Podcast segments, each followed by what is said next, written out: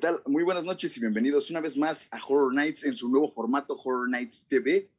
Me encuentro muy feliz, muy contento, muy extasiado mm, porque estoy con el único, el irrepetible Macario de, de, eh, el cine terror, Marquitos Harris. ¿Qué Marcos, pasó? ¿Cómo estás esta noche? ¿Qué pasó, mi estimado Tabuada? ¿Cómo, cómo andamos en este formato de, del- del Horror Nights TV que ya, ya habíamos dicho que venía?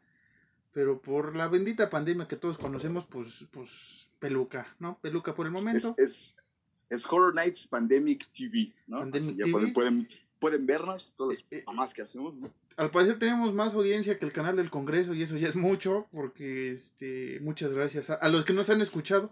Han tenido buena recepción los podcasts. Ahora queremos probar el audio, el, ¿qué será?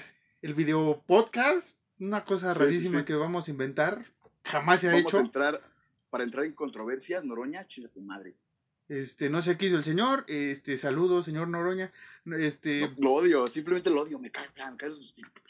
Hacienda, no, no nos censures. Este, Chino Chong. Ah, no, ese güey ya no estaba. Ese es, No, de- ese no, es del sexenio pasado. Este, Sí, sí, ese es para atrás, ¿no? como verán, Señor Fox, por favor, no nos diga nada, señor Fox. como verán los que nos están viendo y como les vamos a narrar a los que están escuchando, porque este va a ser este bi, Bisexual, ¿no? bi- bidimensional. Podcast, pos- po- podcast bisexual, ¿no? También, aquí- La noche de hoy, Aquí respetamos todas las preferencias eh, sexuales, no sexuales. love is love. Love is love. Las fobias sí tenemos ciertas, este, ciertos temas que no, no, no van aquí con el tema de fobias. Tal vez la, la- la necrofobia aquí se puede tocar por películas y por otros asuntos. Pero Necrofilia, sí, sí, sí.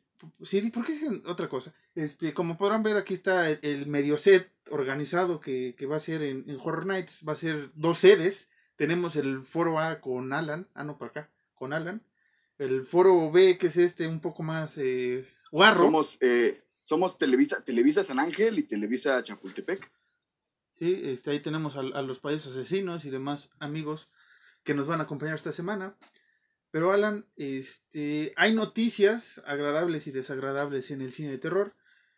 Y se me acaba de decir el nombre, pero se mu- murió el, el actor que sale en Killer Clowns eh, from Outer Space. Era uno de los hermanos. Se me olvidó Cierto, el nombre. sí, este. Esto no voy a estar aquí checando en el celular cómo se llama eh, el, el carnal, eh, pero falleció en estos días. Lamentable pérdida en el cine de terror. Fue lo único que, que, que hizo. Lamentablemente. surprise for the families. Exacto. Aquí lo voy a hacer, güey. Total, me van a ver. Eh, pero otras noticias que han sacado es que ya viene ahora sí la preproducción en películas de terror que tantos esperamos. Ha hablado Carpenter que lo que viene con Halloween va a ser una cosa exquisita. Mencionó algo que quiere hacer con eh, The Thing, una... No sé, no, sé, no le entendí bien si es un remake, una precuela, una secuela o qué, pero quiere eh, formar parte del nuevo proyecto que quieren hacer con The Thing. Y obviamente salieron los trailers de películas, de las películas que les comenté sobre, bueno, de la serie de películas que va a sacar Amazon Prime junto con Blumhouse, esta productora tan importante. Este, chequenlos, están en las redes sociales de, de Blumhouse, también en las nuestras, que ya, ya estamos más activos en ese ámbito. Y qué más, Alan, otra noticia que se me había olvidado. Van a sacar un Lego de Frankenstein, esa es noticia charra, pero, pero está muy chido. Eh, En, en, en, en noticias que solo a Marcos le importan, en noticias, sí, o sea, Frankenstein Leo. o sea, cuan- cuando, eh, no va a ser grosero, pues cuando tengan su podcast, su video, pues ya hablarán de las noticias que crean relevantes.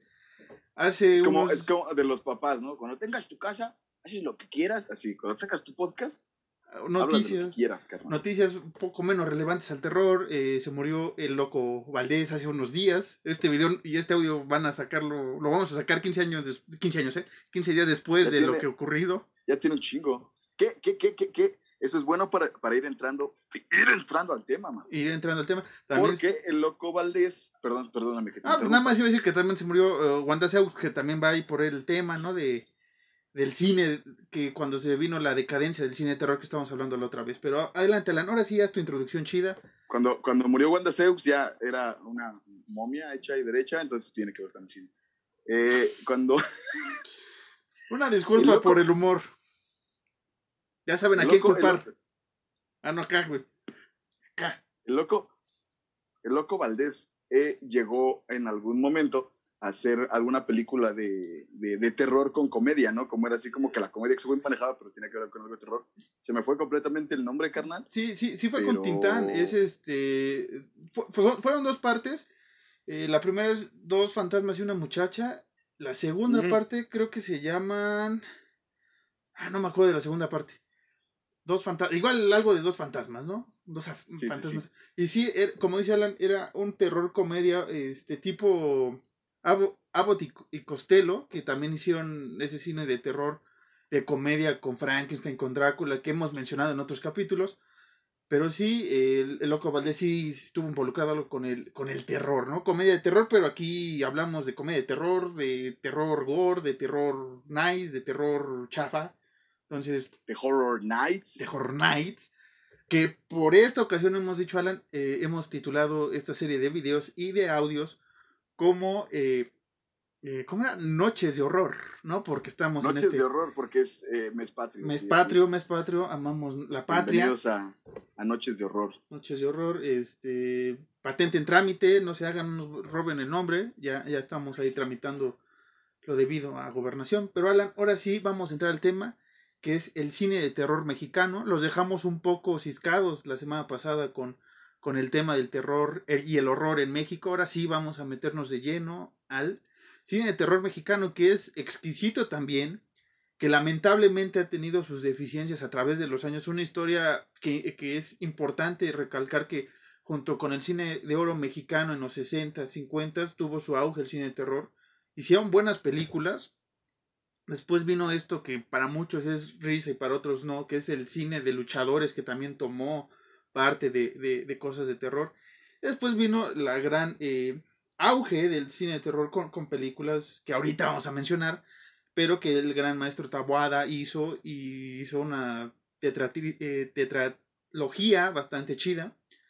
Después en los 80 por ahí venía así ya bajando el terror, ya en los 90 desapareció y en el, los 2000 en la actualidad han querido rescatarlo con remakes de películas clásicas y pues se han echado por ahí las eh, Masters de, de Taboada.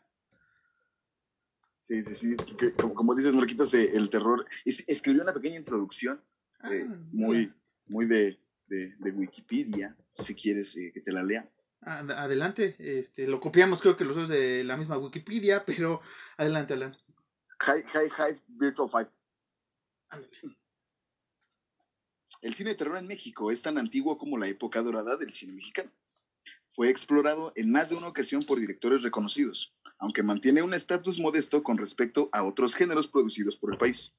Su importancia actual radica en las numerosas producciones anuales, los festivales especializados que nacieron y se celebran dentro de sus fronteras y el redescubrimiento de una cultura tan cercana al horror desde épocas coloniales. Inspiración de grandes obras y subgéneros de la cinematografía nacional. Qué bonito, sacado de Wikipedia, ¿no?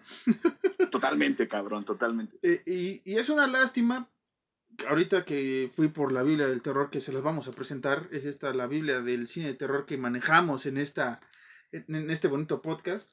Lamentablemente no hay un libro así que comprenda todo el cine de terror mexicano, hace falta. Hay estudios, hay artículos, pero un libro así de choncho hace falta quien nos esté escuchando, si nos animamos tú y yo un día a hacerlo, pues ya sabrán, en el 2030, si seguimos en pandemia, pues sacaremos el libro. Pero, ¿Seguimos vivos para el 2030? Este, pues yo creo que sí, carnal, eh, porque este, ya viene, ya viene el, el Sputnik 5, entonces, sí, sí sobrevivimos. Al, 30 sí, sí llegamos, carnal. Por lo menos al 30. Por lo menos, otra, nos echamos una década más. sí, eh, sí, sí. Pero sí, como dice Alan, y le estábamos comentando la otra vez, en los 50, 60 viene este auge del cine de terror mexicano, pero antes ya, habían hecho varias cosas como La Llorona, una de las leyendas eh, típicas en México, se hizo película y se han hecho muchas historias y muchas películas, que el regreso de La Llorona, La maldición de La Llorona, incluso la otra vez estábamos hablando de estas versiones animadas, no me acuerdo si dentro del podcast o fuera, de estas que hace Anima, me parece que se llama la, productora, que también hace este tipo de, de, historias chidas sobre las leyendas. Y fueron las primeras películas de terror que sí hicieron en México, las leyendas. Fue dentro, dentro del podcast, güey. Y sí, güey, como dices, eh, dato, dato curioso, tenía mucho no hacíamos datos curiosos. Los alandatos han este regresado con video, ¿cómo no? Y audio.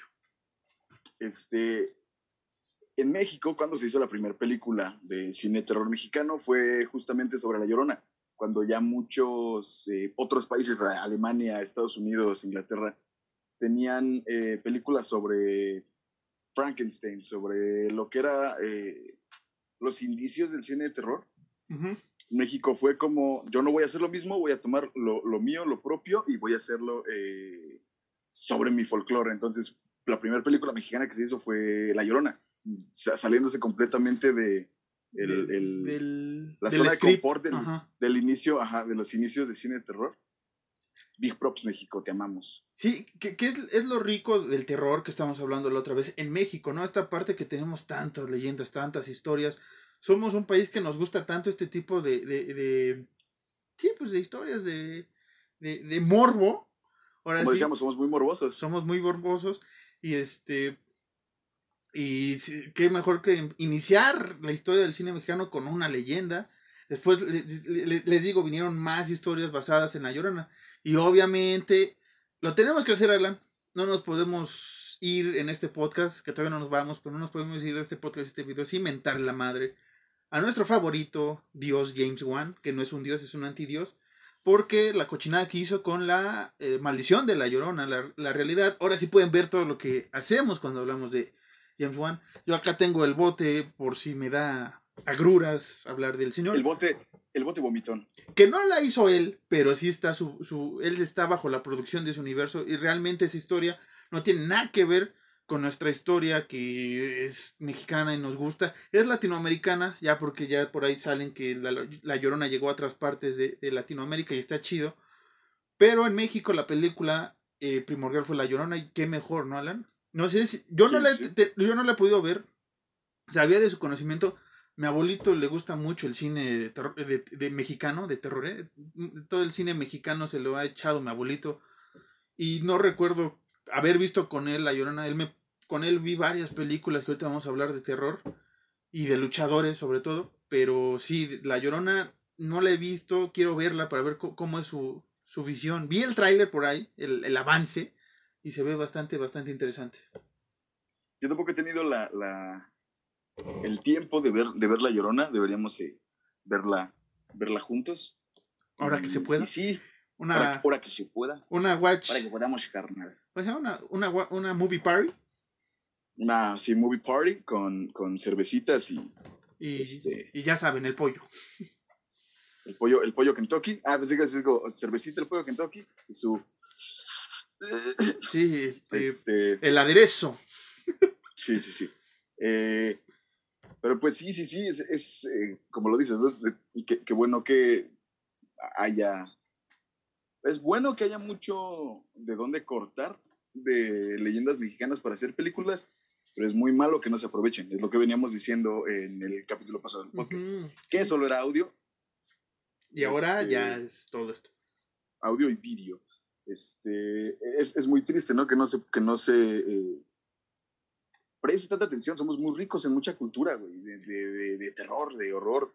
Tristemente no se puede, güey. Deberíamos un día tú y yo aventurarnos a hacer una película. Sí, es más, les voy a dar una idea. Después ahí, ya está aquí el video y el audio, mm, ya puedo cobrar este regalías y pasa, pero sería muy chido que hiciera una película de terror ambientada en la época en la época prehispánica sería muy, muy, fregón, ¿no? O sea, ir al, inframundo, ir a todas estas partes, todos estos dioses, pero realmente me gustaría que alguien se animara a, hacer una película de terror eh, en época prehispánica, sea maya, sea eh, mexica o azteca, sea tlaxcalteca incluso, que eres el azote de los tlaxcaltecas, hay que recordar. Pero sí, me gustaría ver un cine así, que nos atrevamos, porque, o, real, o del Día de Muertos, aunque se inventen partes, o sea, no importa, pero algo realmente que sea chido, prehispánico, de, en terror, sería, y ahorita con toda la tecnología que podemos hacer, realmente se puede hacer una gran historia. Y sí, como dices, hay leyendas, el charro negro, eh, eh, la chamuscada, todas las que mencionamos la, otra vez en, en, el podcast, serían buenas hacerlas, pero no no en serie como ha pasado con lo que la gente cuenta que comentamos, sino ahora sí una película bien hecha, mejor estructurada, No importa de qué televisora, de qué productora, pero algo así se necesita. Y créanme que eso va a subir eh, el, el, aforo de la gente, del mexicano, a ir a ver cine de terror nacional, que nos hace falta, lo mencionamos la otra vez. Estamos un poco hartos de las comedias de siempre, estamos un poco hartos de, pues sí, lo vamos a decir, de, Omar Chaparro cada semana, de los mismos comediantes o de los mismos tipos de comedia que ya empieza a cansar, algo de terror que ahora sí ya sea más, más exhibido. Hace poco, el año pasado, o hace dos, fue Belzebut, una película bastante interesante, si no la han visto, muy chida. Este, mexicana y se puede hacer, pero realmente, no sé, dos películas de terror al mes mexicanas, en vez de cuatro de comedia, sería muy, muy chingón. Sí, sí, sí, sí. Hay que, hay que darle oportunidad al cine de terror, antes se le da mucha oportunidad, ahora no entiendo, no entiendo por qué ya no. Solo que, pues, como dice Marcos, no, no, no quieran hacer eh, la leyenda del charro negro con Omar Chaparro, como el charro negro y Marta Gareda, como algo. Como la novia del charro negro, que está bien. Como la novia del charro, no manches charro. No, manches charro. O sea, está bien si vas a ocupar ese tipo, eh, a esos actores importantes, se respeta. Pero que actúen bien, que, que se den cuenta que es una película de terror, que se den cuenta que es una película importante porque así se han hecho paso muchos eh, directores eh, alrededor del mundo en festivales. Lo, vi, lo vimos en Macabro hace poco, ¿no? O sea, el ganador de este año fue Fright Barry con Ryan Kruger, eh, director este, inglés, una película hecha en Sudáfrica. Y vean, ganó como mejor película internacional. Qué orgullo sería que películas mexicanas recientes, con nueva sangre, se, se animaran. Y si no son aquí bien recibidas en otros países, lo sean. ¿no? Que lamentablemente eso pasa. Nos gusta aquí la comedia y el terror, nos gusta el James Wan y cosas así que realmente nosotros somos ricos, lo hemos dicho en leyendas y en historias, ¿no? Este, si quieres ya empezamos a mencionar algunas películas que, que, que están en la lista.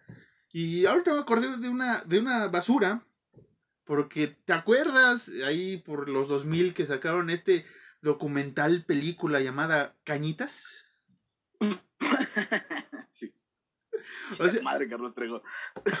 o sea, esa idea era buena, pero no fue bien. O sea, la idea en sí, mejor estructurada, mejor contada la historia de lo que es Cañitas, pasa. Pero como es presentado por este señor y como pues, la gente lo ha tomado de a burla, de charlatanería, pues ya no lo ves bien. Incluso el libro, güey. O sea, el libro te hace una mamada, güey. La parte de, que, que después lo subieron a, a, Facebook y eso de.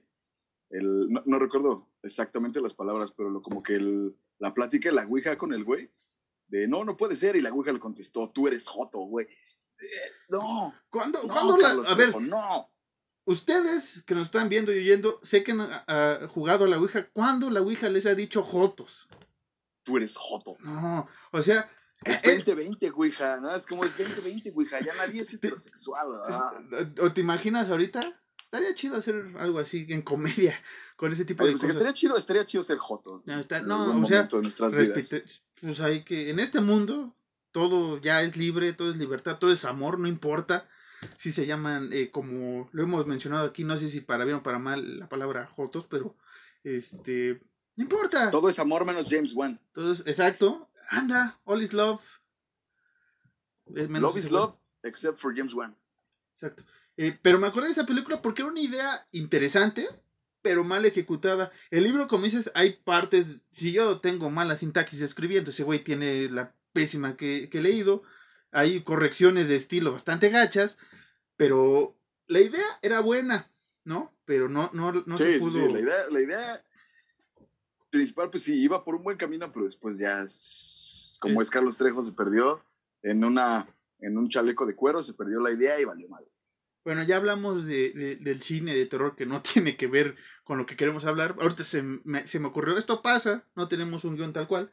Otra película que salió por ahí de los 30 fue El fantasma del convento. Otra película que creo que los amigos de, de Macabro por ahí tuvieron hace unos años exhibida. Eh, el signo de la muerte, otra película bastante, bastante llamativa ahí con Cantinflas. Eh, pero ya después viene, viene la época más, más fuerte del cine de terror y empezaron con nuestra versión de Drácula, ¿no? Con, con Germán Robles como el vampiro, así se llamaba la película, 1957. Esa película yo sí la he visto, incluso con mi abuelito, con mi mamá, con mi abuelita también, pero realmente es, es, es una cosa que dices, ok, ¿eh? Nuestro Bela Lugosi, carnal. Ah, sí. Bueno, que Germán Robles no, no, no era de, eh, mexicano, ¿no? Era español, si no mal recuerdo. Pero hizo una buena interpretación de, de un vampiro que neta sí, sí, sí asusta. No sé si la has visto, Alan, esa. No, no, no, no, es lo que te iba a preguntar, no la he visto. Sí es, sí es muy buena. O sea, te puedes decir como, eh, hablando del cine mexicano, películas mexicanas, esta película es eh, de las que tienes que ver sí o sí. Sí, para mí sí. No, no, o sea, te digo, sí, Bela Lugosi está acá arriba y Sí, obvio. Germán sí, sí. está por acá. Pero es, es una buena adaptación. Incluso aquí voy a meter un poco de lo que hizo Universal. No, no recuerdo haberlo contado esta anécdota en el podcast. Pero Universal cuando saca Drácula eh, con Bela Lugosi, a la par estaba haciendo una versión eh, hispana con actores latinoamericanos, mexicanos, españoles sobre todo.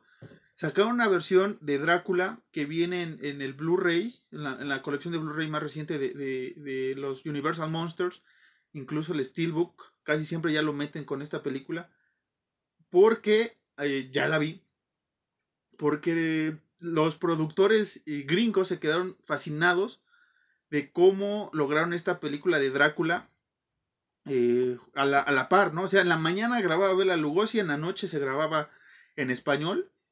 Y sí, eh, la, la versión en español de Drácula, mm, ahí va, ¿eh? O sea, Bela Lugosi es buen trabajo, pero la, la, la en español es una chulada. Y fue como lo que, se, lo que se quiso adaptar con el vampiro. Ajá, o sea, sí. sí, sí es buena, sí es de las que se tienen que ver realmente para iniciar en el cine de terror mexicano, yo lo considero así. El vampiro es una de ellas, es un clásico. Sí tiene sus momentos este jocosones, chispas, ¿no? Por lo mismo que del cine, como es el cine mexicano, ¿no? Siempre no podemos ser tan serios, pero sí, sí es buen, buena, buena película. Eso sí, lo, mira, la pruebo. Marquitos, eh, tengo que decirte algo, como esto es completamente en vivo. Eh, sigue platicando sobre películas, Marquitos, porque se me muere la pila, entonces quiero seguir platicando contigo sobre esto. Ah, sí, no, no hay problema. Sí. Puede desaparecer un momento. Sí, no, no desaparezca siempre. Pero, este, les digo, viene eh, El vampiro de Germán Robles, una gran película. Esta creo que todos los que nos están escuchando y viendo, alguna vez la han oído, la han visto. En serio, el canal de película que tiene una, una, una cosa, uno de cable, un- una telecomunicadora, no sé cómo llamarlo, de cable, una cablera, este, la solía pasar muy seguido. En el canal 9, eh, en tele abierta la pasaban. Y vos estoy haciendo tiempo porque la que viene sí la que quiero comentar un poco más con Alan de una manera rápida porque tenemos una sorpresa con esta película, Alan. La siguiente película es ¿Cuál película, Marquitos? Macario. Macario es un 10 de 10 completamente. Acércate tantito a, a tu micrófono, ¿no? Porque sí te oyes más lejos. Disculpa. ¿Así estoy bien? Sí, así creo que ya, ya suenas más para, para la pandilla que nos está, nos está escuchando y viendo. Este Macario, que vamos a adelantarle de una vez, eh, la próxima semana tendrán eh, nuestra reseña épica sobre Macario, una película que le podemos decir que también es de los mejor del cine de terror mexicano, creo que es el top del top del top. Tanto que creo que no se han atrevido a hacer un remake y que no lo hagan. Es que Macario está tan bien hecha, güey, en todos sentidos, eh, que, que incluso ganó un premio, güey. Ganó un premio en Nueva York, Macario, güey. Sí, Ganó eh, el maestro Ignacio López Tarso un premio por tremendo peliculón con esta Pina Felicer. Sí, sí, ujú, sí, creo que sí. sí, me acuerdo bien que se suicidó trágicamente cuatro años después de haber hecho Macario. Sí, sí, me parece que sí, cuatro o seis años. Que, es de las que, como, como me decías de Drácula, yo, con esa película te puedo decir, es, tienes que verla sí o sí, si quieres adentrarte en el cine de terror mexicano, güey. Es un peliculón eh, muy, muy chingón. Y que pasó algo bien cagado, dato curioso. eh, a, la gente de otros países eh, se le tuvo que explicar quién era Dios, quién era el diablo y quién era la muerte, porque por las vestimentas que traían y eso como que no les queda muy claro. Sí, es una película muy, muy buena, es una película que te pone a pensar bien, cabrón. Tiene un, plot twist así súper peladísimo, güey. Sí, es de los primeros plot twists, porque eh, soy sincero, fueron estas sí fueron de las primeras películas de terror que vi en general, o sea, esta era muy recurrente cuando éramos niños, yo me acuerdo, la pasaban mucho el primero o 2 de noviembre eh, eh, por, por el canal 9, sobre todo. Eh, y sí, yo recuerdo que la vi, me impactó. O sea, no es así de asustarme, pero sí me impactó. Dije, ah, carnal. Ah, ¿qué, qué tranza con el Macario? Y es una de esas películas que realmente me gustaría que, que la hicieran una versión digital, algo más acá. Este, no, para comercio doméstico, ¿no? Que se vea mejor. ¿no? Para no tenerla en DVD, un, un Blu-raycito, vamos a decirlo. O sea, estaría muy chido porque es una película, como decía Alan, premiada, que marcó y sí, hay, está llena de simbolismos que se tuvieron que explicar y que vamos a explicar la próxima semana de una manera jocosona como lo hacemos en, en Horror Nights, Noches de Horror. Pero sí, Macario, yo creo que para adentrarte al cine de terror mexicano, Macario va primero y yo pondría después el vampiro de, de, de Germán Robles. Es que además Macario, o sea, además de tener mucho simbolismo, tiene muchos tropicalismos, tiene muchas cosas mexicanas que por eso mucha gente no agarró el hilo, como que, o sea, mucha gente de otros países, incluso de Latinoamérica, no agarró como que el hilo la primera. Sí. O sea, digo, ya entrando en, rápido con, Macario, el, el, hilo de la iglesia y de la Inquisición y eso, pues, a todos nos tocó, bueno, a nosotros no, pero a todos nuestros antepasados les tocó esa mamada. Pero me refiero a varias cosillas eh, varias formas de hablar, incluso cuando una señora dice lo de que le traigan un caldo de, ¿de qué dice? Cuando se pone malo el niño. Ay, güey. De, no me acuerdo qué madre. No, ahorita la, tengo, la vamos a ver, ¿eh? No, no crean que no, pero ahorita se me fue el, el no la vi todavía este, yo, yo, la voy a ver. Pero este tipo de cosillas, como que varias frases mexicanas, como lo, cuando los niños le enseñan las calaveritas de su mamá. y como, ¿cómo es calaverita? No, no exactamente hablan así, ¿no? Pero... es, la interpretación de Alan. Mi interpretación de los niños. Y, sí, eh, sí, Macario, sí. No vamos a dejar de echarle flores a Macario nunca. Sí, no, es de esas películas que afortunadamente espero que, te, digo, deben de sacar una nueva versión, o sea, una nueva versión, pero de la misma película em, digitalizada, pues, o sea, no quiero un remake, esta sí no quiero que la toquen porque es un peliculón, y como dices, el gran López Tarso hizo un papelón y ha hecho muchos papeles chidos, pero aquí dijo, señores, este es mi modo de actuar. Y no, no ha bajado, ¿eh? Su, incluso incluso no, no, lo, no lo tomes como cita textual, pero en algún momento llegué a leer que el señor López Tarso dijo como, lo que hizo que mi carrera iniciara así chido, chido fue Macario. Y sí. Tal cual. Y sí es un peliculón. Yo sé que la gente que nos escucha y ve la ha visto alguna vez, realmente. O sea, es un peliculón. Eh, si no la han visto, vean en YouTube, está en YouTube completo. Sí, porque si no se quieren esperar a noviembre y la quieren ver ya, venga. Total, como lo hemos dicho en este podcast y en, esta, eh, en estos videos, a partir de ahora, cine de terror es todo el año. En este podcast y en nuestras vidas es todo el año. Tenemos muchas cosas que ver es nuestra religión, leer, ver, este, comentar. Pero viene una parte un poco más cómica en el cine de terror eh, mexicano y de ciencia ficción, aquí ya me, ya me atrevo a decir, que es las películas de luchadores. Las películas de luchadores también tuvieron un impacto en el cine de terror bastante chido. Y nada más que con la mítica El Santo contra las Mujeres Vampiro, que se ha dicho muchas cosas de esa película, que si tiene una, una versión triple X, que si el santo se dio a no sé quién, o sea, cosas que no nos corresponden, pero esa película también es, un, es una leyenda urbana, pero un peliculón. Con lo de las películas triple X es cosa que Marcos sabe.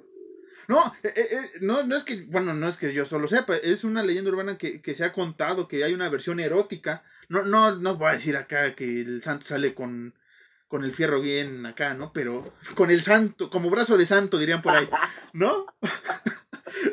¿No sale así el santo? Como brazo. Como brazo del santo, Como brazo de bebé, ¿no? Así, bracito de bebé. No, así no, así no sale eh, eh, el, santo, pero sí.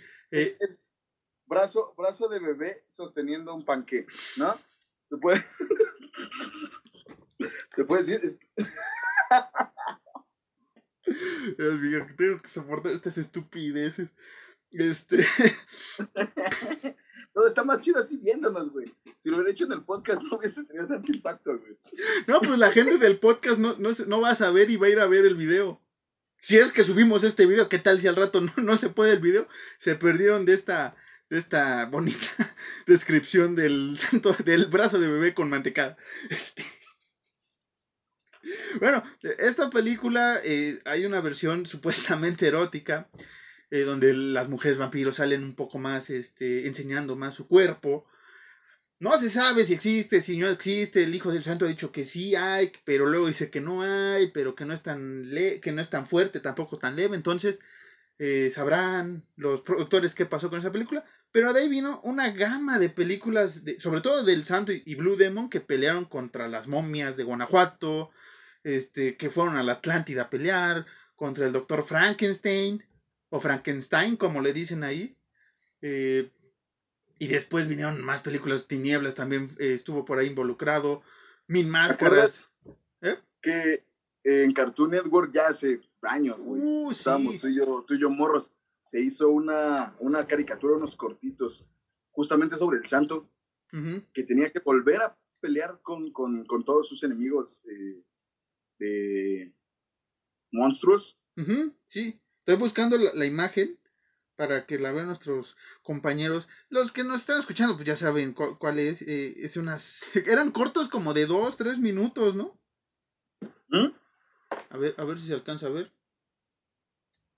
Pues más o menos, hay charrón, ¿no?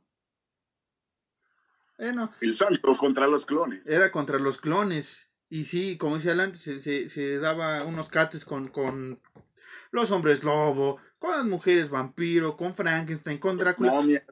Sí, con todo. Y, y realmente, sí, o sea, aquí vamos a alzarnos el cuello, muchachos. Eh, lo que hizo Marvel, lo que está haciendo DC, fue copia, lo voy a afirmar. Es copia de lo que hizo el Santo Blue Demon y demás, nuestro este, Luchadores Universe. Nosotros iniciamos eso, muchachos. Hay que estar orgullosos. Eran nuestros héroes de carne y hueso. Neta, o sea, eh, los luchadores aquí son, son vistos de una manera eh, heroica, o eran vistos, ahorita pues ya no tanto, porque ya nadie quiere ir a las luchas, no les gusta, ya vieron que es falso. Yo no diré que es falso, ¿no? A mí me gustan las luchas, pero... Pero sí, ese auge en, en, los 60, 70, parte de los 80 de, de cine de luchadores, combatieron hasta si ahorita fuera contra el COVID, ya, ya tendríamos la cura gracias a estos héroes y sí, sacaron. Ahorita me acuerdo mucho de, de una contra los marcianos. Y es este, sale Wolf Rubinsky, un también luchador y que fue un actor, con un casco así medio de hongo, güey, que, que parece que según es un marciano. Y el santo ahí se tunde unos, unos buenos cates con ellos. Pero sí, este.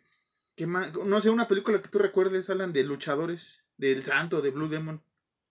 Era el santo y Blue Demon contra, no me acuerdo contra quién, güey, pero salían los dos que es donde viene la, la, mítica frase que decimos muchos mexicanos, lo de Santo llamando a Blue Demon. Santo llamado Blue Demon, contesta, Blue, contesta. Este, no me acuerdo si era contra el hombre, contra... Es que hay una parte, según yo, hay una película que es contra el hombre lobo y Drácula. Y hay una que, que es Santo y Blue Demon van a la Atlántida. No las tengo a la mano esas películas, pero yo, tengo varias de, luchadores por ahí guardadas en, en, la biblioteca personal y una es esa. Y, ya son películas de culto, güey. Sí, son películas de culto. culto en México. Tienen sus momentos de chispas, por, por ejemplo, cuando sale el vampiro, se transforma en murciélago, pues sí ves el, el, hilito, ¿no? Ahí chafón. Pero eran efectos de la época. Ahorita sí nos podemos reír y todo, pero neta, eh...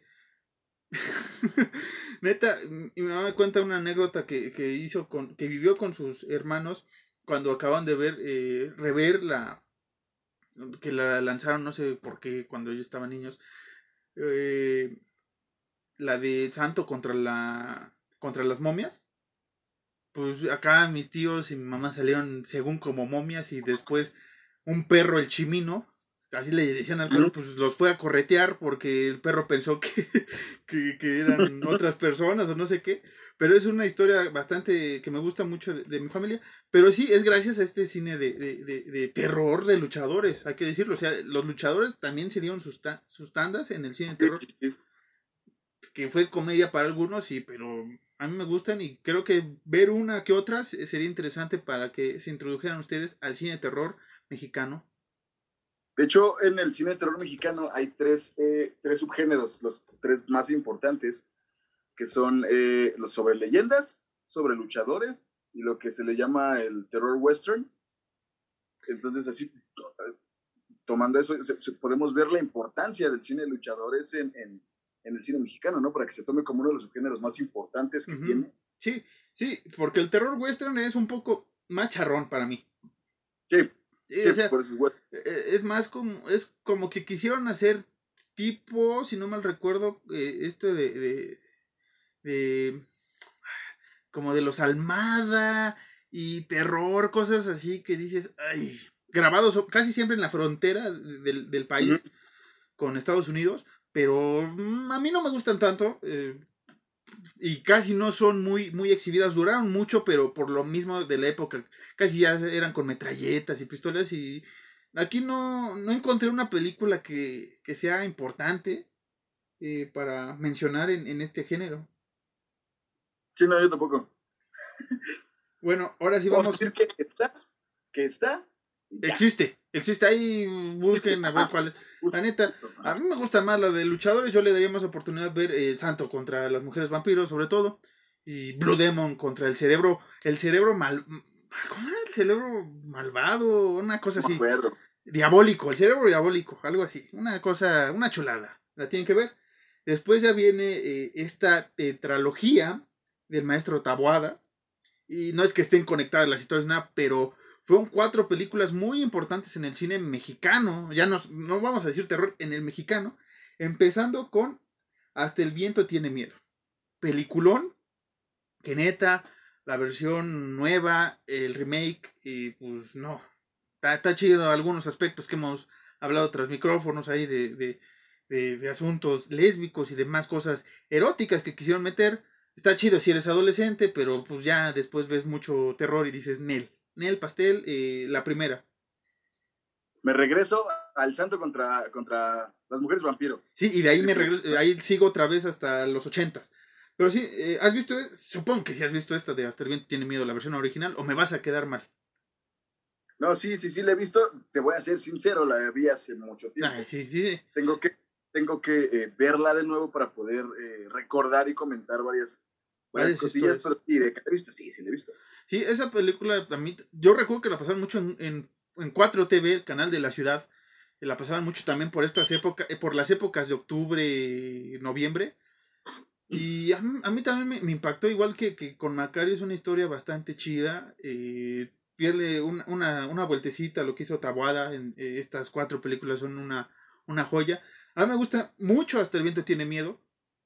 Eh, esta parte de apariciones, buenas apariciones, vamos a decirlo, fantasmas por ahí, eh, en una, en un, en un, orfanato para señoritas. Está, muy chida la película, denle una vuelta en este mes patrio, en octubre o en noviembre o en diciembre, no importa, ustedes vean, consuman cine mexicano de terror. Eh, algo que bueno, ahorita no la tienes tanto, vea a tu mente esta de hasta No, no, sinceramente ahorita no tengo mucho, güey. Bueno, pronto les prometemos que les vamos a hacer también una reseña de, Hasta el viento tiene miedo. Pronto, en un futuro. Ahorita lo anunciamos, Alan, ya sé qué vas a decir. Ahorita anunciamos ese proyecto que tenemos por ahí. Pero espera. Este, otra historia hecha por el maestro Taboada fue eh, el libro de piedra. Esta que este niño a todos asustó. Nuestro este, Demian, ¿no? Así yo me atrevería a decir nuestro Demian mexicano, es este, este morro una película bastante chida que también volvieron a sacar un remake ahí por el 2008, 2006. No le fue bien, obviamente, porque, o sea, lo que hizo Tawada cinematográficamente, ahora sí vamos a meternos muy acá, muy mamucos, muy de cineteca, estuvo bien, bien chido lo que hizo con, esta, con estas películas. Un maestro ese güey. Esta tampoco la tiene, ¿verdad? Así, a bote pronto. A bote pronto, no, no, no, güey. Es que, es que es lo que te digo, o sea, son películas que uno ve como dices tú, más morro, güey, y, después la vuelves a ver, pero no sé, güey, por lo mismo de que no, no se olvida mucho el cine mexicano, incluso para verlo así como que en televisión. Sí, hay veces que ya más grande no, no, no. Si no la buscas, si no. de verlas de nuevo, sí, sí, sí. Que creo que muchas de estas las tiene Claro Video. Ahí páganos Claro Video, te estoy dando promoción, ¿eh? Pero sí, antes eran muy recurrentes en el Canal 4. antes de que fuera de noticias, para los que no se acuerdan, existía el Canal 4, ahí pasaban películas. Fuera Foro TV, güey. Antes de Foro TV, el canal de la ciudad, ahí pasaban, ahí les va, ¿eh? Películas mexicanas de terror y de toda índole, comedias también, chidas, ¿eh? De cantinflas, de Tintán y demás. Te pasaban eh, series verguísimas, ¿no? Este, ahí por, ahí por primera vez vi los expedientes secretos X, después se fueron a al 5. Eh, ¿Qué más estaba? E, hechizadas pasaban por ahí también. Sala de urgencias. Este. Doctor Queen, una serie mítica. Doctora Reina, la curandera, de mero. Estaban chidas. Y me acuerdo que era. Este, había, no me acuerdo cómo se llamaba el señor. Salió un señor de que anunciaba jarritos cada, cada, en cada corte de película mexicana. Decía, qué bueno. Sí, se me fue el nombre. Ese señor también sabía mucho de cine, sabe mucho de cine de terror, de México, más bien, mexicano. Y, Salía el Coque Muñiz. Es lo que te iba a decir. Y cerrábamos con TV de noche, con Coque Muñiz y, y, la hermosa Andrea García, si se llama así, si no, ya la regué. Sí, es Andrea García. Saludos. Hija de Andrea García. Ah, saludos, de, hijo de, hija de Andrés García. Saludos, Andrea García. Este, fan, fan, soy fan, vamos a decirlo así, no vamos a experimentar más allá, soy fan. Este, pero sí, ahí pasaban mucho estas películas de... Este, muchas películas de Tabada, Macar y todas estas películas de terror, de luchadores las pasaban. Este, libro de piedra fue una de ellas. Después hizo Más Negro que la Noche, que es un slasher, una película mexicana de slasher, una joya también. O sea, no a la altura de Hasta el viento tiene miedo, en mi opinión, pero sí es una película bastante, bastante buena. También sacaron un remake, como que les dio por sacar el remake de las cuatro de Tahuada. Porque después este, vino Veneno para las Hadas. Esta no la recuerdo mucho, Alan, de Veneno para las Hadas. Me suena haberla visto, pero no ahorita. Es que es lo que te digo, todo este, este, tipo de películas te suena, güey. Haberlas visto, por ejemplo, gente de nuestra edad un poco más grandes que conocieron el Canal 4. Nos, nos suena, güey, a todos, pero es que se pierde, güey. Sí, a, veces se pierde no es constante, o sea, no estás como que viéndolas, viéndolas. Sí, o sea, yo me sé los capítulos de China y de demás programas de ahí porque lo repetían mucho. China, güey. Pero lamentablemente ahorita estas películas mexicanas, si no las compraste en su tiempo cuando salieron en DVD, es muy complicado verlas. En YouTube pueden estar, pueden estar con el logo de, del 4 de Galavisión, este, cortadas ahí, o sea, cosas, desastres. Pero son películas que marcaron el cine mexicano de terror, involucraron mucho y, fueron, me atrevo a decir que el gran maestro también Guillermo del Toro es ahí bebió de muchas cosas para lo que ha hecho, ¿no?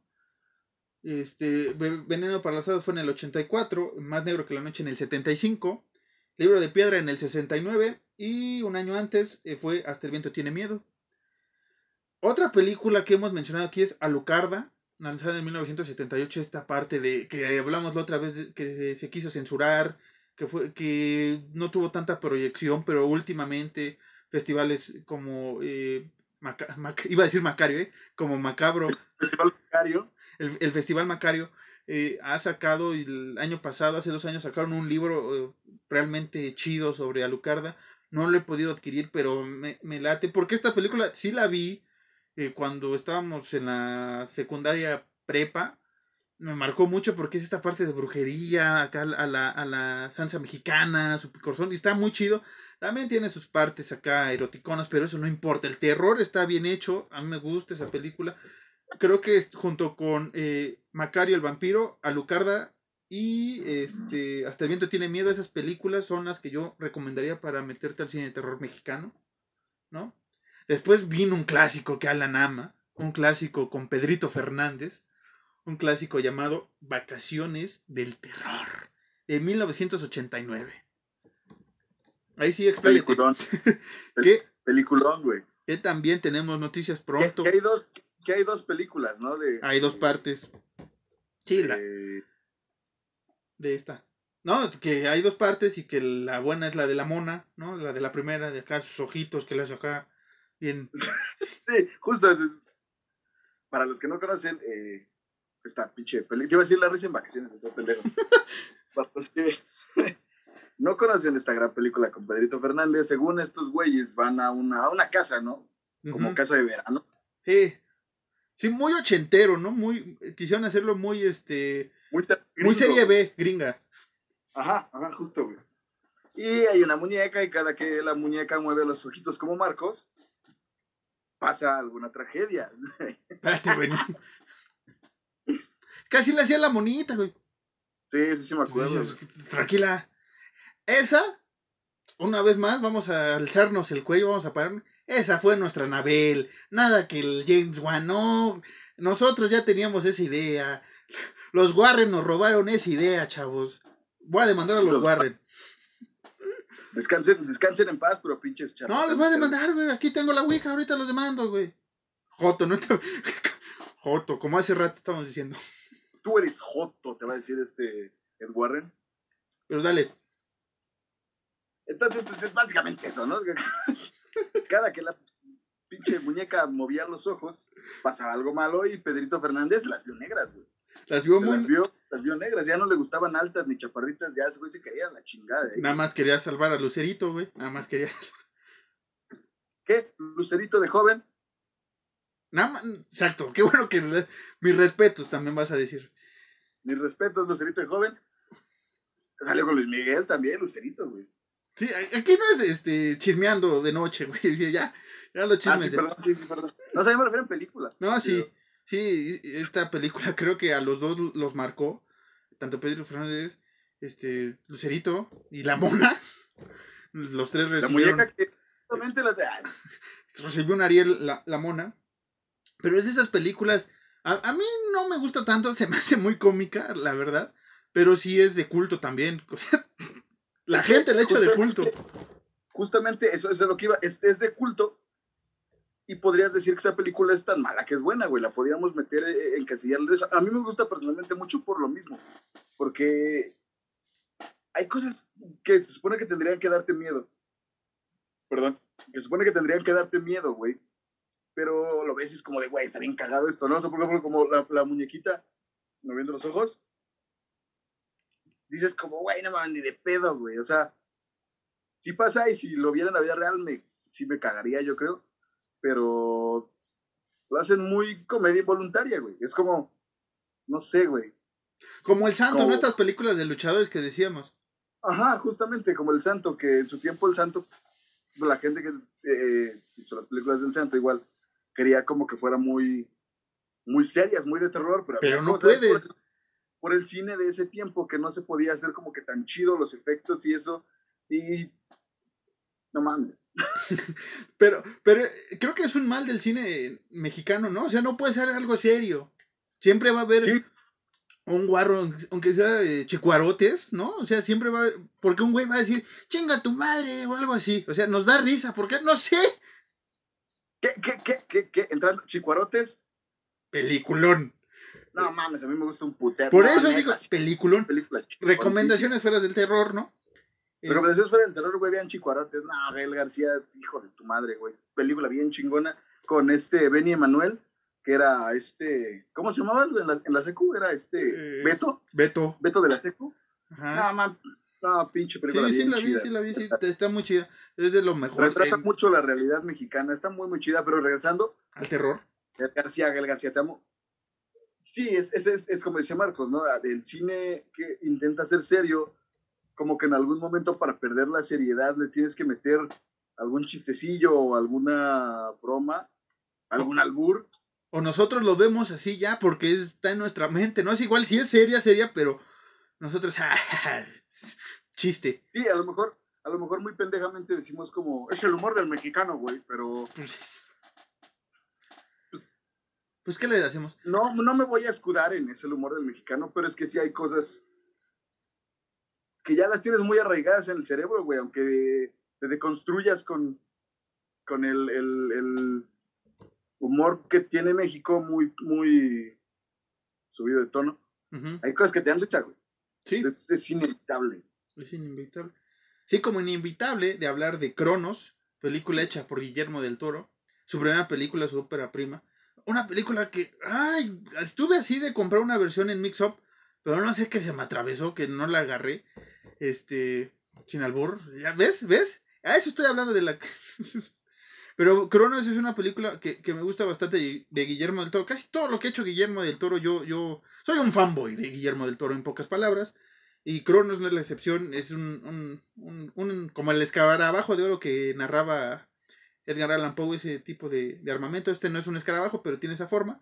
Y es una película bastante chida, a mí me gusta mucho Cronos. También la recomiendo. De Guillermo del Totoro. El Totoro. Este, no se preocupen, estamos dando la lista un poco rápido. Ya saben, el podcast debe durar una hora porque siempre lo hacemos así. Este, pero hay muchas películas. Kilómetro 31 es otra de las películas que tuvo su, impacto gracias a otro rollo y demás este, programas que le hicieron popular. Y fue un, yo me acuerdo que fue en la primaria y era como, ya viste, kilómetro 31, no. Ah, yo la tengo en pirata, toma. Ah, va. Y la veías escondidas todavía. Cuando si tenías DVD, si no, pues el pinche VHS ahí lo clavabas. Sí, es una película muy, en su tiempo, lo, decíamos incluso en el capítulo pasado, una película muy buena. En su tiempo sonó muchísimo.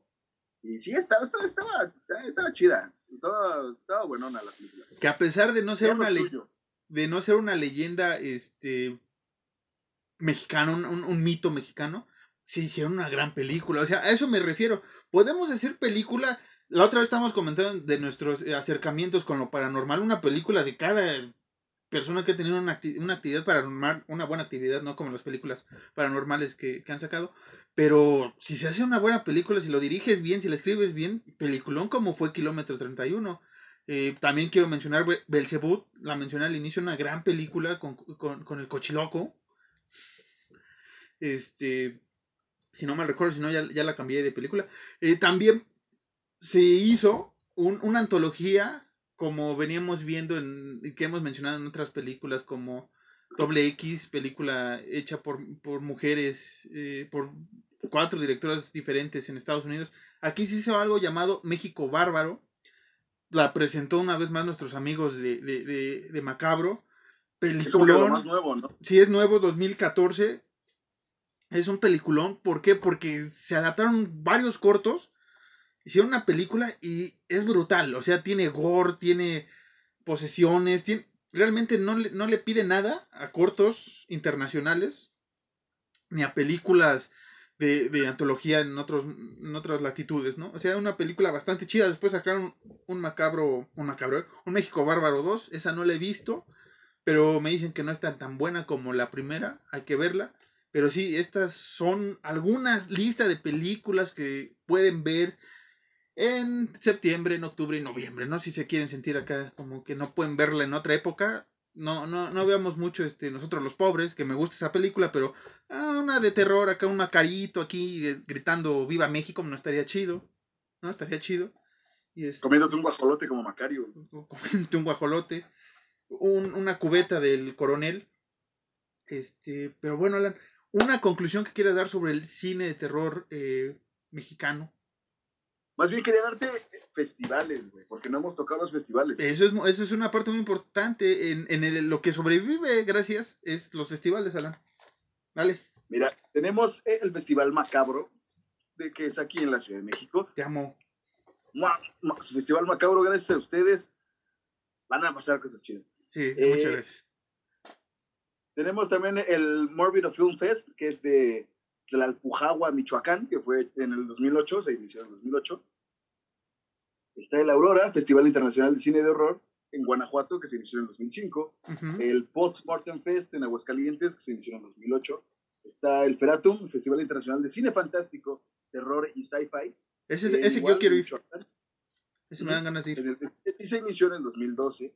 Está, ¿qué otro, qué otro? El Sustefest, Festival Internacional de Suspenso, Terror y Sci-Fi, que es en Guanajuato, se inició en el 2010. Gracias a estos festivales, el cine de terror eh, sigue llegando a México, porque si no, no, no llegaría, güey. No, o sea, no tendríamos películas diferentes, ¿no? O sea, lo hemos mencionado con, con, Macabro que hace poco pasó, pero Mórbido, que inició, como dices, en Guanajuato, si no mal recuerdo, Después se fue a Puebla y ahorita otra ya hizo sede en, la Ciudad de México y en todo el país distribuyendo películas en una cadena. No, Mórbido, fue en Michoacán. En Michoacán, disculpa. Pero después se fue a, otro, a Puebla y ha ido así, como que querían hacer ese festival como tipo, este, triple manía, ¿no? Así como un estado le toca este año, el próximo el otro. Hubiera estado chido, pero obviamente aquí en la ciudad se consume mucho el, cine de terror y lo hemos visto con estos dos festivales y han traído cosas chidas. Este Mórbido hace unos años íbamos a ir, no pudimos ir, a ver, eh, la de el documental sobre este güey que salió en, Pesadilla en la calle, la, la segunda parte, que fue el, el Scream Queen, llamémoslo así, el Scream King, fue el primer este, cambio de la estructura del terror a poner a un hombre como el, que está en problemas, el damiselo en apuros, fue, fue un hombre y fue en la segunda parte de Freddy, bastante chida. Y trajeron ese documental para ver cómo fue esta perspectiva. Ya tuve oportunidad de ver el, el tráiler y parte del documental por ahí. Este, toma esta parte de, la homosexualidad tal vez en la película. Y se atrevió Mórbido a traer esa película y otras tantas, ¿no? Otras rusas, de, de varios países. Y todos estos festivales lo hacen, pero no solo eso, sino te presentan lo mexicano. Cortos, películas, Belzebut también se fue por ahí. O sea, películas mexicanas también estos festivales le, dan prioridad. Así es, así es, eso es, es, es lo chido, porque no nada más, como dices tú, no nada más te traen cosas independientes y no independientes de otros lados, sino que también te presentan los mexicanos, güey, aquí tenemos terror también en México, ¿no? Guáchalo, eh, está bien, bien chido. El, el, cine independiente de terror en México está muy, muy, muy chido. Hay que darle una oportunidad. es gente que... Que lo vive. Diría, el señor presidente Andrés Manuel Observador, es, es, gente que no se deja corromper, güey, por, por, por pendejadas de otro tipo de, ajá, sí, por otro tipo de cine, güey. O sea. Que sí deberían de darles dinero, güey, porque sigue haciendo terror, carnal. Toma, si Marcos y yo fuéramos millonarios. Toma, carnal. Es más, me gustaría que, que, los charolastros, ahorita que dijiste a, a, a, Gael y a Diego Luna, hicieran, se animaran también con esta parte del ambulante que tienen también por ahí presentar una que otra cosilla chida y que patrocinen a un director que tenga las habilidades para hacer una película de terror como lo hemos, lo hemos mencionado en este capítulo y en el pasado. Si hay películas que han sacado mexicanas de terror cortos que yo he visto en, en otra vez iba a decir Macario, en, en Macabro, o sea, cortos muy, muy chidos, ideas muy, muy, muy chingonas y que pues, no le damos el peso, no, no, no es que seamos malinchistas, sino que nosotros no, no queremos ya ese terror, al parecer, queremos el One, queremos el Insidus, queremos toda esta parte gringa, que están chidas algunas, sí, debemos, le, hay que admitir, pero también una parte de la cartera debe ser ya terror mexicano, más seguido. No si hay películas, vuelven, ahorita recordé esa película. Eh, la otra vez estaba anunciando una película también parecida a este, de una pareja que se va a separar porque es infiel y por ahí tiene que ver una muñeca también o un títere, algo así. No recuerdo el título de la película, pero se ve bastante interesante. Este, algo de Morgana también por ahí salió con Irán Castillo. O sea, varias películas han salido, unas más abajo que otras, pero se intentan, ¿no? Y, y eso se aplauden. Pues bueno, Alan. Sí, conclusiones, ahora sí, en general, ya, o ya si te quieres ir a dormir. Conclusiones en general, consuman, consuman cine de terror mexicano, busquen algo chido, o, en estos festivales dense una vuelta, cuando se pueda dar una vuelta. Eh, hay mucho cine chido de terror eh, en el pasado, en el presente y esperemos en el futuro. Va a haber mucho, mucho cine de terror muy bueno independiente siempre, eh, por lo mismo, porque ya dijimos, no, no, no se les abren las puertas a este tipo de terror. Pero si son fans del terror en general, busquen leyendas mexicanas, vean las películas de lucha libre, eh, incluso las de terror western, las animadas incluso.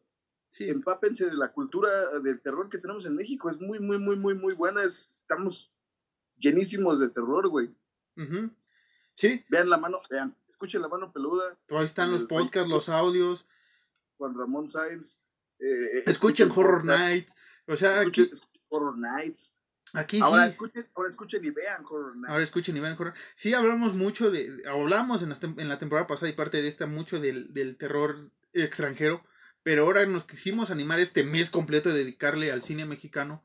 de terror. Y si tiene buena recepción, aunque no tenga buena recepción, eh, vamos a seguir viendo, acomodando ciertas películas que sean necesarias de ver. No importa que no tengan que ver con el Día de, Muertos o no sé, que sean en marzo y no tengamos nada que celebrar ahí de, de, muertos o de terror, porque al parecer aquí nada más pelamos así el terror a veces. Recuerden, este podcast está hecho, estos videos están hechos con todo el amor de dos fanáticos de terror que queremos eso, queremos realzar e, esta, este mítico género que se ha perdido en México y que se empieza a perder ya en ciertas partes del, del mundo, porque como dice Alan, lo que no es este comercial, pues en festival, y siempre pega lo que va y lo, lo independiente. Así empezaron muchas películas y directores, así empezó este, La Masacre en Texas, así empezó The Night of the Living Dead, la misma Halloween, o sea, todas estas películas empezaron con poco presupuesto, yéndose así a cines hiper chiquitos, y ahora son unas sagas impresionantes. Y ojalá hubiera sido, o que pase así con el cine mexicano, con una película de terror. Ánimas que sí, güey, ánimas que sí. Ánimas Tú, que sí. Marquitos, eh, tu conclusión. Pues es esta la que. Es, es, este rollo que acabo de aventar, pero lo voy a decir: consumen cine de terror mexicano. Eh, ahorita, si quieren, por mes patrio y de aquí a noviembre. Pero en general siempre vean cine de terror. Hay, es otra perspectiva. Los dramas son chidos, las películas eh, de culto, culturales acá, las de comedia son buenas también. Pero el cine de terror no solo lo vean en octubre o en noviembre porque les da cosa. No, que no sea por, por marketing. Aquí vamos a hablar de terror siempre. Y este, y nada, o sea, consuman el terror, el, el terror, ¿eh? Sí, consuman el terror. Hay cuentistas buenos, hay este páginas en Twitter que hacen micro relatos de terror bastante chidos. O sea, busquen el terror, el terror está en México, solo que ustedes no lo han encontrado. Porque tenemos mucho, muy, mucho eso de lo que decíamos, ¿no? De piensa mucha gente de México de, es que el terror es para ir con una morra al cine y para que te abrace y ya, güey. No, carnales. No, carnales. el estigma de la cabeza, chavos. Vamos a hacer, este, vamos a hacer nuestro, nuestra Biblia, de, nuestros 10 mandamientos. Número uno, este es el de hoy, igual la próxima semana sale el 2. Número uno, ve al cine de terror, ve al cine, ve al cine a ver una película de terror con un compa o solo. Así sabrás si te gusta el cine de terror o realmente nada más lo quieres para ligar. Si es para ligar, chavo, este, luego te hacemos un top 10 de películas para ligar. Jovencitas también. si es para ligar, chavo. No, o sea, aquí, si quieren eso, un día lo hacemos, ahí escríbanlo en los comentarios en nuestras redes que ahorita vamos a dar. Pero sí, aquí terror. En cámara? Terror chido. ¿Eh? Tú dijiste, si, si, quieren lo hacemos algún día en cámara, masturbarnos en cámara. Lo hacemos. Ay, en vivo, dije en vivo, no sé qué dije, no dije en cámara. Este, bueno, Alan, ya antes de que ya no estamos durmiendo, ya siempre grabamos aquí casi a las 8 de la mañana. ¿Podrías dar tu red social que es Instagram, por favor? Claro, siempre gente se me pueden seguir en Instagram como Caballos Ciegos, ya lo saben, todo junto. Y ya, ¿qué más? Y, las redes de, de, del, del, del, del, podcast, güey, por aquí las acá, tengo. Acá las tengo, si quieres. ¿O las vas a dar? Como quieras. Pásalas. Pásalas, pásalas. Para también recordarles que, que, que, vamos a hacer algo pronto con unos compitas. Ahorita lo mencionábamos, ese, pero dar las redes sociales, ahorita damos esa nota. En Twitter nos pueden seguir como Horror Nights-MX. En, en, Instagram como Horror Nights-MX. El correo es horror.nightsmx.gmail.com y la contraseña. ¡Ay, que dijeron! No, eso es para, por si quieren acá caerle con un dinero. Pronto vamos a hacer un OnlyFans o un Patreon. Ya estamos viendo qué, qué podemos hacer. Ya con eso que sacan ventaja en el OnlyFans. Vamos a hacer un Patreon enseñando las nalgas, ¿no? Eh, las nalguitas, o las nalguitas de. Enseñando, los... enseñando el brazo, el brazo, el brazo de bebé. Enseñando las nalguitas. El brazo de bebé con manteca. Este, mi red social, eh, mis redes sociales son Twitter, arroba marcos-harris2. En Instagram estoy como Sean-harris. Y ahora sí, Alan, la nota que vamos a dar es que próximamente, ahí por. Próximamente, no vamos a dar fecha todavía. Pero ya, ya hemos firmado un contrato vitalicio. No, vitalicio no. Un contrato por unos cuantos capítulos vamos a aparecer con nuestros amigos de los Goodfellas. Así los pueden buscar en YouTube y en Facebook como los Goodfellas. Es una colaboración.